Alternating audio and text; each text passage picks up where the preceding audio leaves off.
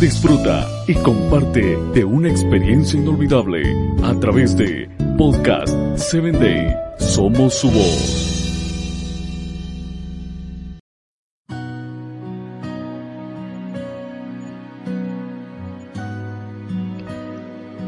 Hola, bienvenido a tu espacio Corazones en Sintonía. Acompáñame en el episodio de hoy titulado Un amor bien. Primera de Juan 4:18 dice, En el amor no hay temor, sino que el perfecto amor echa fuera el temor. Podemos enumerar un sinfín de baladas románticas que al escucharlas nos hacen recordar al ser amado e incluso sentirte enamorado aunque esto no sea así. Idealizamos el amor como algo perfecto, traducido en el príncipe azul, alto, apuesto y fuerte, en el caso de los caballeros. Una bella dama con cabello radiante, sonrisa grande y bella figura.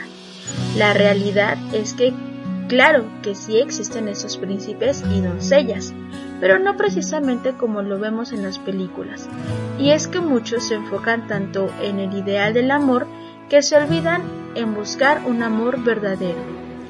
He escuchado muchas historias románticas de la vida real y también otras que no tienen un final feliz. ¿Por qué pasa esto? No se trata de suerte, aunque pareciera.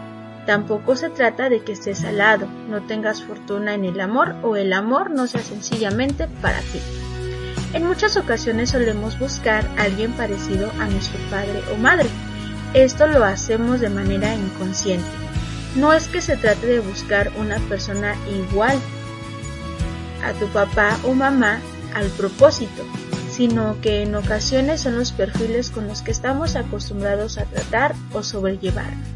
Te preguntarás por qué hay gente que busca o está con alguien que la trata igual que su padre o madre, sea esto bueno o malo. Y eso significa que se genera cierta dependencia y es la forma que se conoce del amor. Para ello es importante buscar ayuda profesional. Y es que estar enamorado es tan bonito como complicado.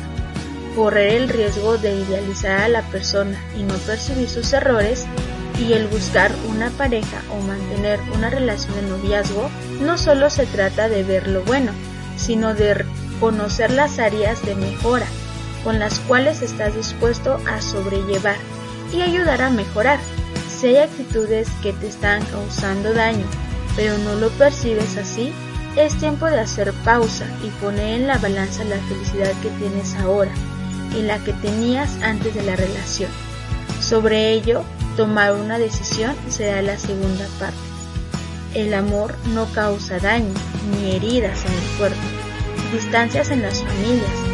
Se trata de buscar un amor que te haga bien, en el que deseas hacer feliz a la otra persona, pero en esa felicidad también te conseguirás la tuya.